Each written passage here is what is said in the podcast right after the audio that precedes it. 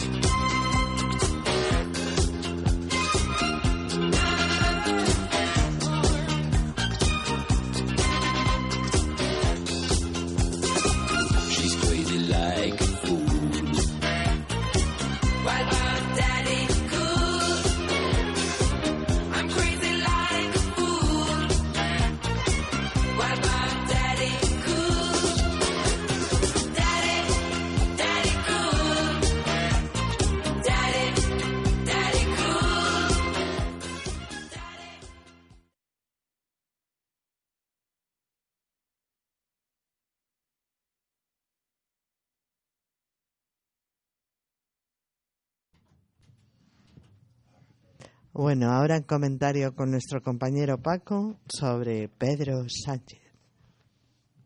Hola, buenos días. Os voy a hacer un comentario sobre mi opinión acerca de Pedro Sánchez. Después de conseguir el sueño tanto tiempo ambicionado y, conseguido de forma legal, pero no electoral, pues no ha sido votado por el, el pueblo español, se cumplieron hace poco los 100 primeros días de gobierno socialista, presidido por Pedro Sánchez. En este tiempo, pocas han sido las medidas tomadas por un gobierno en minoría sometido al apoyo de radicales de izquierda y radicales independentistas. La cortina de humo que nos impidió ver la realidad de la impotencia de este gobierno fue el tr- traslado de los restos de Franco a otro sitio que no fuera el Valle de los Caídos, de lo que se habló sin parar en estos 100 días. Con poco más de 80 años, en, de 80 escaños en el Parlamento, este gobierno depende de partidos políticos radicales que incluso no le permiten sacar adelante los presupuestos generales del Estado, si no es a costa de ceder a chantajes políticos y nacionalistas. ¿Qué está pasando en Cataluña con los independentistas? ¿Qué medidas se han tomado para atacar la demagogia y el levantamiento por la independencia de Cataluña? ¿Qué propone Jean, ah, Independencia de Cataluña que propone Jean Torras, mano derecha de Puigdemont y presidente de la Generalitat? En todos los años que he vivido en democracia no había vivido un gobierno tan impotente como el actual. Lo normal sería convocar elecciones para tener un gobierno estable y fuerte que pueda revertir los focos calientes que tiene España y llevarlos al buen camino que todos deseamos. Adelante con el programa.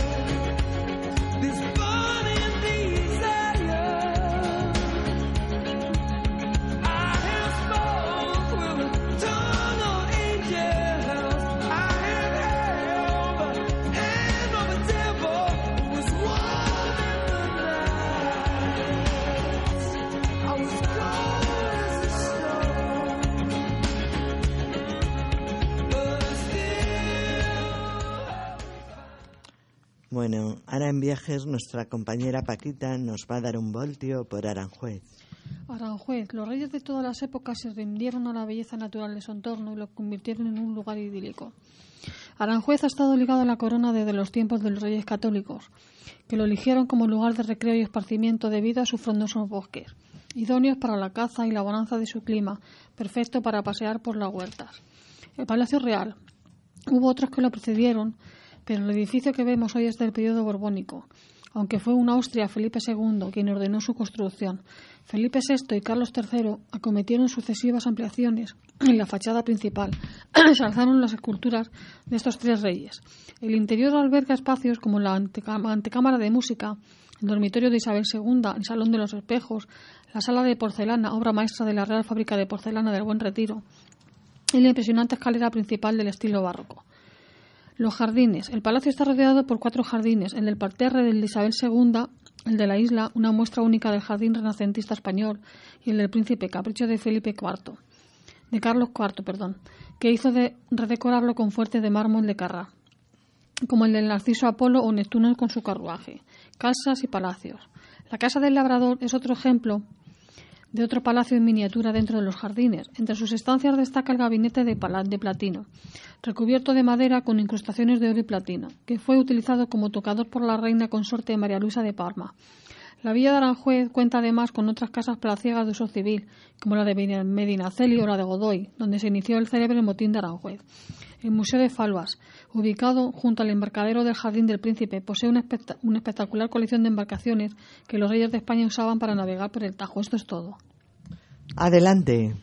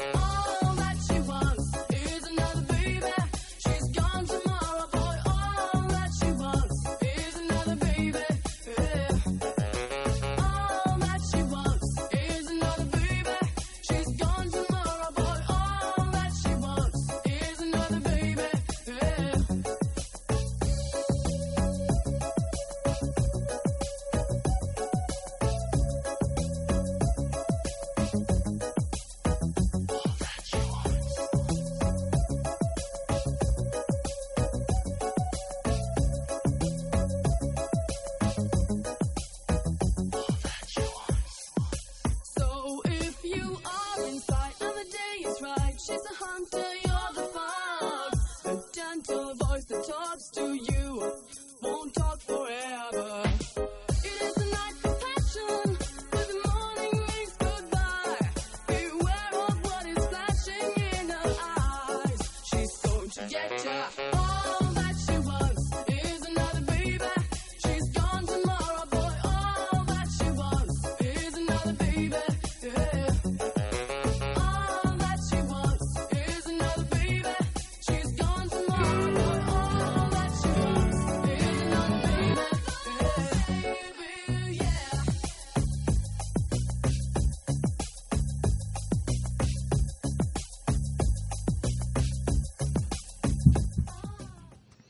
Hola, seguimos con el programa. Hoy en cocina, congrio con patatas, un guiso rico y nutritivo. Ingredientes. Una cabeza de congrio grande, limpia y cortada en trozos grandes. 80 mililitros de, de vino blanco. Una cebolleta, dos ajos pelados, azafrán, unas hebras o colorante alimentario, aceite de oliva virgen, sal y perejil. Perdón. Lavamos, escurrimos y sazonamos la cabeza de congrio. En una cazuela echamos tres cucharadas de aceite y llevamos a fuego medio. Pochamos en ella la cebolleta y el ajo picado finamente. Cuando veamos que la cebolla está transparente, in- incorporamos los trozos de la cabeza de congrio y salteamos durante cinco minutos. Añadimos seis hebras de azafrán y el vino blanco. Incorporamos las patatas peladas y cortadas en trozos no muy pequeños. Saz- Sazonamos a nuestro gusto y mezclamos. Cubrimos con agua, tapamos la cazuela y subimos el fuego hasta que empieza a cocer. Cuando veamos que empieza a hervir, bajamos el fuego al mínimo y dejamos cocer durante 15 minutos. Destapamos y comprobamos el punto de cocción de la patata y el de sal. En este punto veremos que el caldo del guiso está algo licuado. Para espesarlo, lo que haremos sacar unos cuantos trozos de patata, cuatro o cinco, a un mortero. Trituramos finalmente con la ayuda del mortero. Añadimos un poco de caldo de guiso, dejamos cocer a fuego lento durante otros cinco minutos. Retiramos el fuego, tapamos y dejamos reposar cinco minutos más. Aderezamos con un poco de perejil picado y ya está. Buen apetito. Recomiendo que probéis este plato. Adelante con el programa. ¿Qué tal hecho?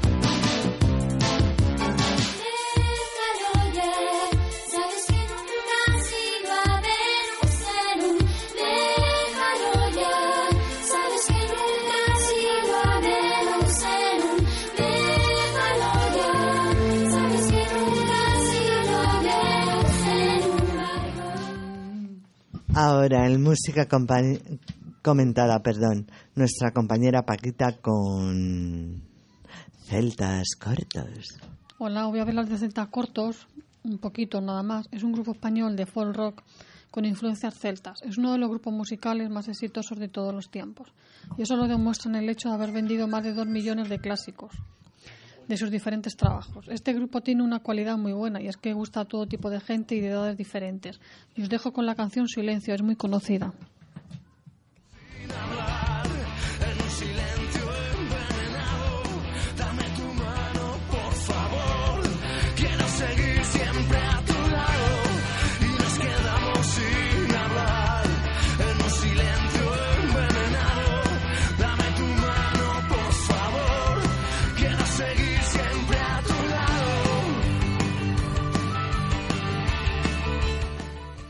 Ahora, eh, compañeros y oyentes, una pausa de cinco minutos. Gracias.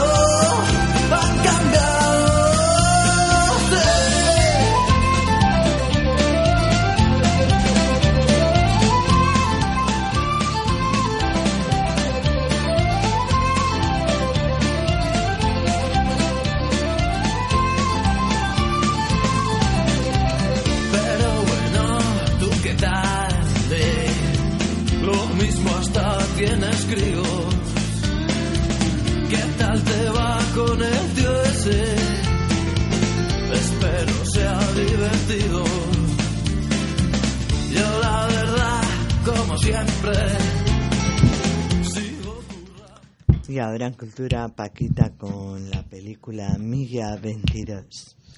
Hola, en Milla 22, Jane Silva Walker es un experimentado agente de la CIA que aparece tenerlos todos siempre, controlado. Un buen día, sus jefes deciden enviarlo a un país sospechoso de realizar actividades nucleares ilegales.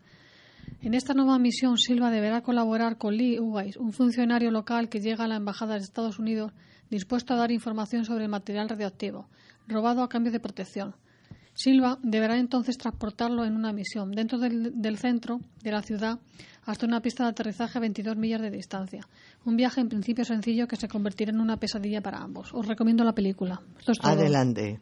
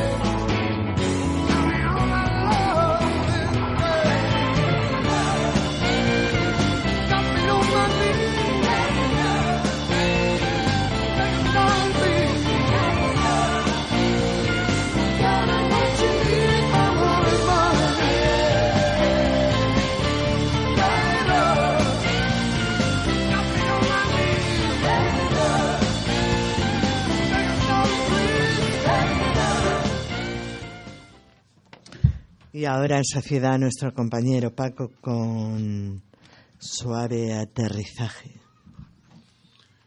En estos últimos días se han publicado varios indicadores que corroboran la ralentización del ritmo de crecimiento de la economía española. Eurostar, la Oficina Europea de Información Estadística, ha confirmado que la creación de empleo está pisando el freno y apenas experimentó un repunte del 0,7% en el segundo trimestre con respecto a los tres meses anteriores. Y este menor ritmo se está viendo acompañado por una inflación que en agosto se mantuvo en el 2,3 interanual, la misma que la registrada en julio. Todo ello en un contexto en el que los salarios permanece- permanecen estancados. Cierto es que la economía de la zona euro está frenando su ritmo de crecimiento. Sin embargo, no hay que echarse las manos a la cabeza. Creemos que se trata de un aterrizaje suave que resulta lógico teniendo en cuenta que a lo largo de los últimos meses la coyuntura económica mundial resulta menos favorable. Una ralentización que en todo caso hay que relativizar, ya que los fundamentos económicos de la zona euro siguen siendo sólidos.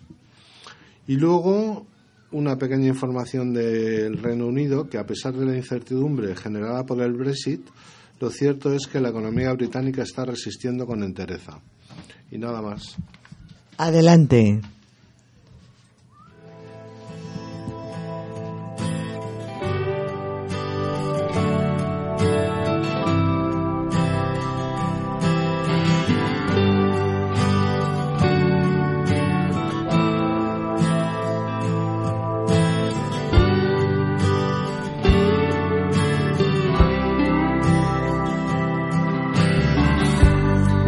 Take this badge off of me. Cause I can't use it anymore. It's getting dark, too dark to see.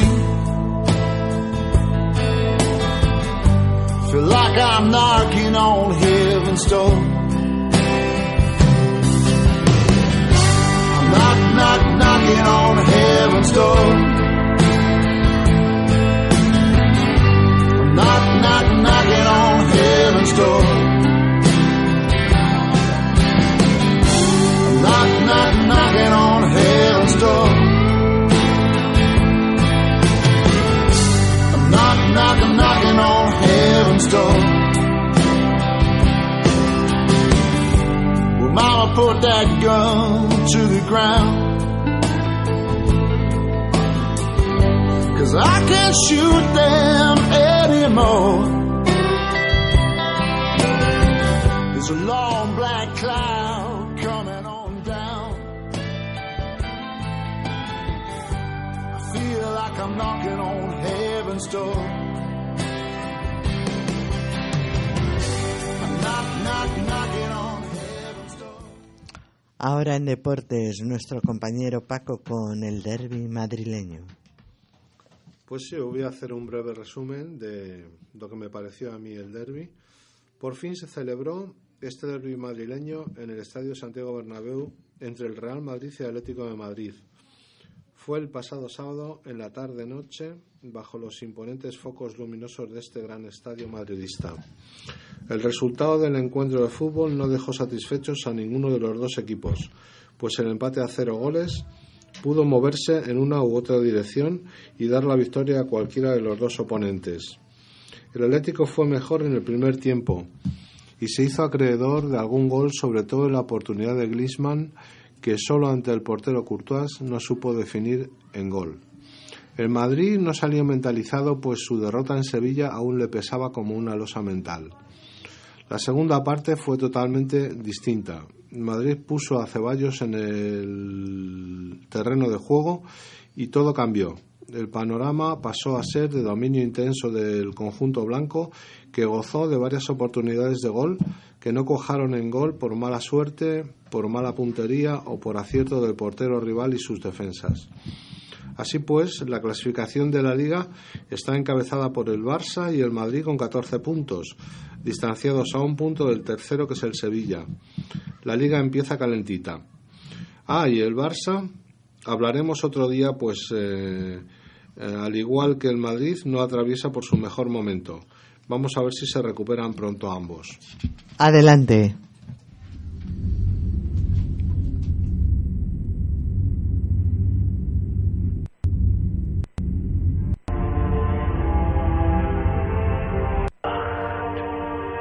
Ich bin die Stimme aus dem Kissen. Ich hab euch etwas mitgebracht. Hab es aus meiner Brust gerissen. Mit diesem Herz hab ich die Macht, die Augenlider zu erpressen.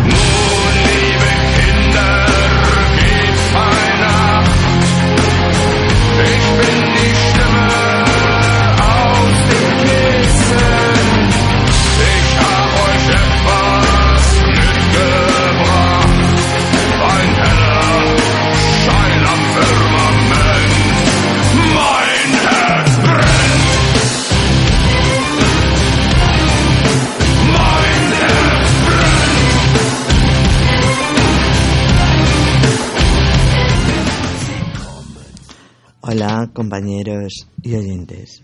Tal día como hoy, el 1 de octubre del año 1823, el rey Fernando VII restableció la Inquisición en nuestro país. Esta institución fue fundada siglos atrás. La Inquisición española es un tema bastante conocido por todo el mundo que genera mucha polémica. Seguro que los inquisidores estaban muy cansados de jugar, a- de de jugar con herejes, pero a la vez habían perdido su buen juicio a la hora de señalar culpables. Por eso se podían dar situación de psicosis como a veces en ocasiones veo herejes por todos lados. Por otro lado, tenían el problema de la pérdida de bienes y documentación. Se les escapaban los herejes y las pruebas. Adelante con el programa.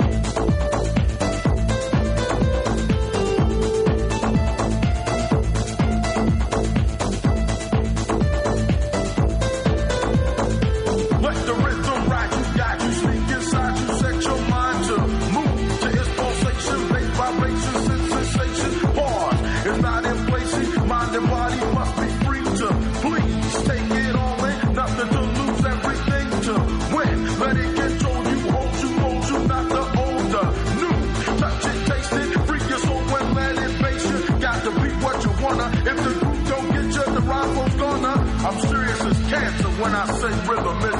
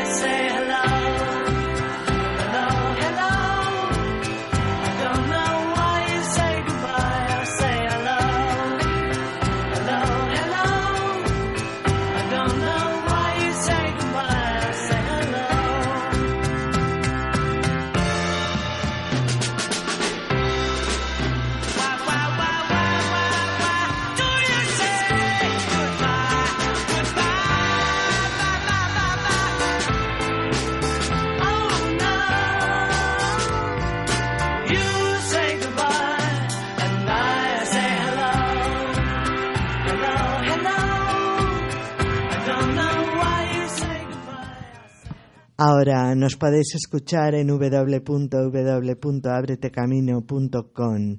Visita nuestra web, te sorprenderá nuestro programa, yahoo.com, todos los lunes desde Villaverde Bajo Cruce. Repito, los podéis escuchar en www.abretecamino.com. Visita nuestra web, te sorprenderá nuestro programa. Adelante y una pausa de cinco minutos.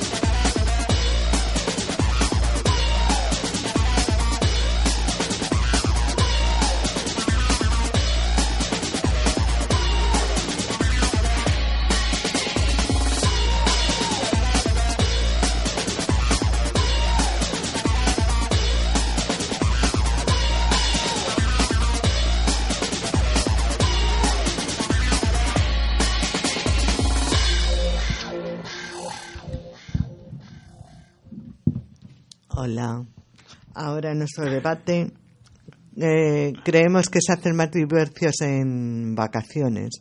Bueno, eh, nos faltan compañeros, tenéis que perdonarnos porque el debate lo va a hacer un compañero que no, que no ha podido venir y a ver qué decimos nosotros, porque solo está el compañero Paco, la compañera Paquita y yo, Tony.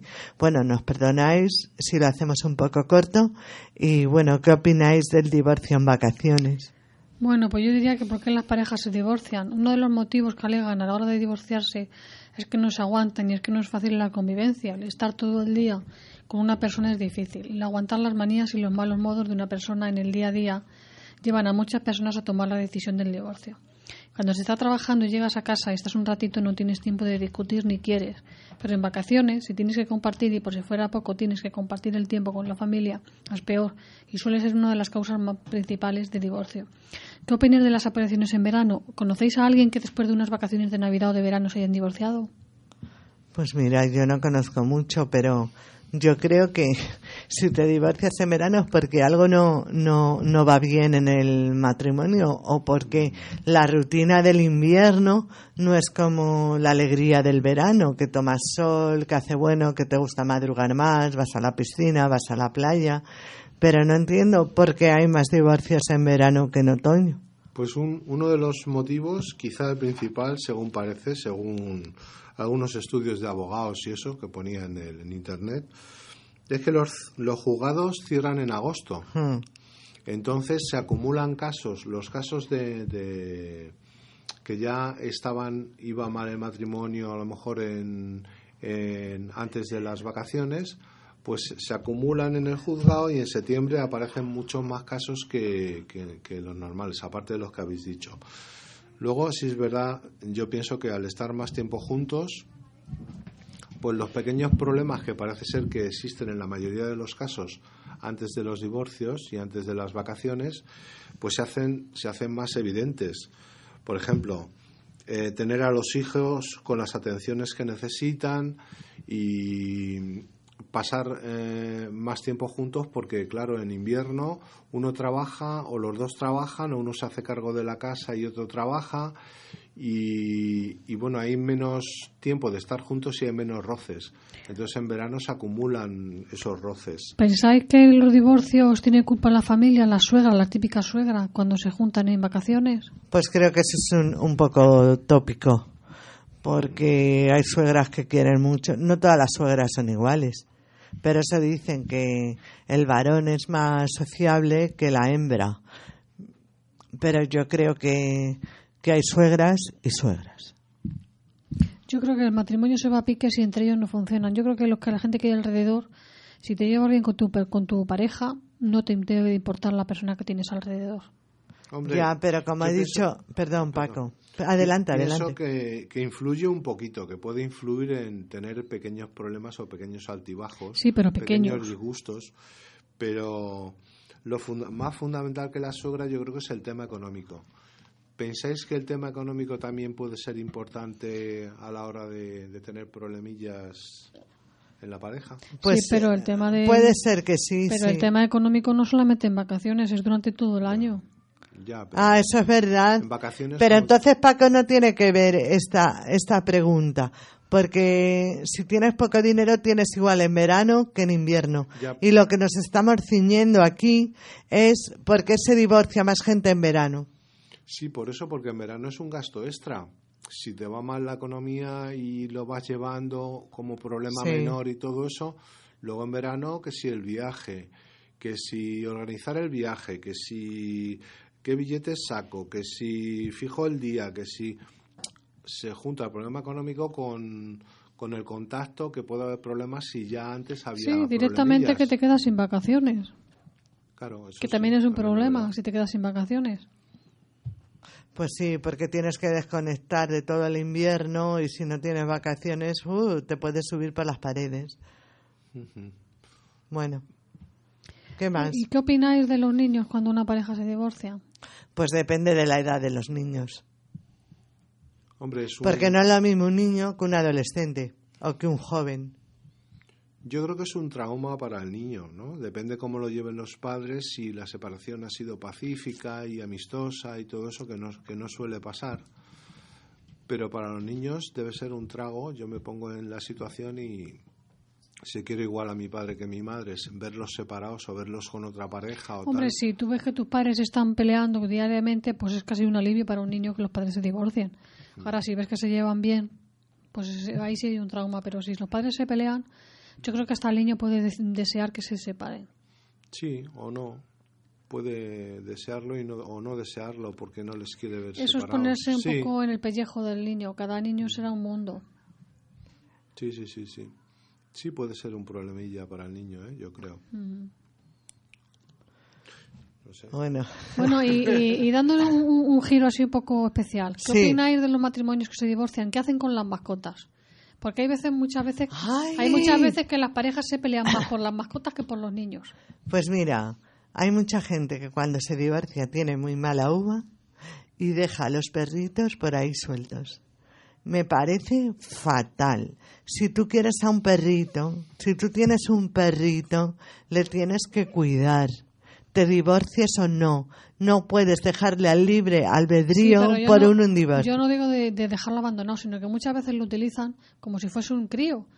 Que Ah, lo quiero yo, que no lo te quieres, entendía que la lo quieres tú, que lo quiero yo, que lo quieres tú, que lo quiero yo. Y al final lo utilizan Sí. al perro como moneda de cambio. Pues me parece fatal. Porque como se dice, el perrito es el mejor amigo del hombre. Porque son fieles, buenos, te hacen compañía. Vamos, yo me encantan. Yo no sabría cómo resolver el tema, ¿eh? Si me ocurriera a mí, y por supuesto que quiero mucho a los animalitos, hemos tenido perrito en casa, ahora tenemos dos canarios. dos canarios El famoso casa. Jordi. Jordi y Pepe, los dos. Y, y entonces no sabría cómo resolverlo. Supuesto caso que los quieres mucho y, la- y los dos, a la hora de separarse, si pues no sabes eh, decidir quién es el que se tiene que quedar con ellos. No lo sé. Yo no sabría resolverlo. Yo intentaría quedarme con ellos. Yo también, pero también miraría el bienestar del animal. Sí, claro. Que a lo mejor es mejor renunciar a él que quedarte con él. Eso también depende sobre todo de la cuestión económica y del cariño. y del tiempo que se disponga. Muchas veces es mejor renunciar a algo por el bienestar que ser egoísta y pensar nada más que mío, mío, mío.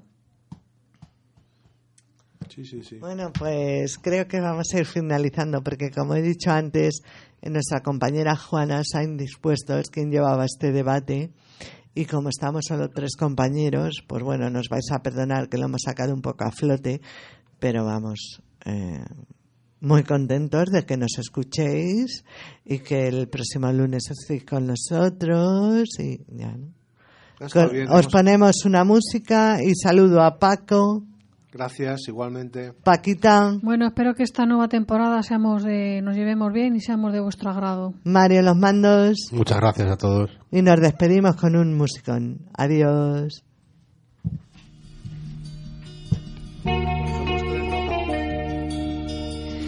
Hace dos años y un día que vivo sin él. Hace dos años y un día que no lo he vuelto a ver.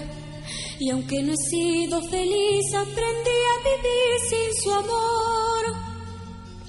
Pero al ir olvidando, de pronto una noche volvió. ¿Quién es? Soy yo, ¿Qué vienes a buscar? a ti, Ya es tarde. ¿por qué? Porque ahora soy yo la que quiere estar sin ti. Por eso vete, olvida mi nombre, mi cara, mi casa y pega la vuelta. Jamás te pude comprender. Vete, olvida mis ojos, mis manos, mis labios que no te desean. Estás mintiendo, ya lo sé. Vete,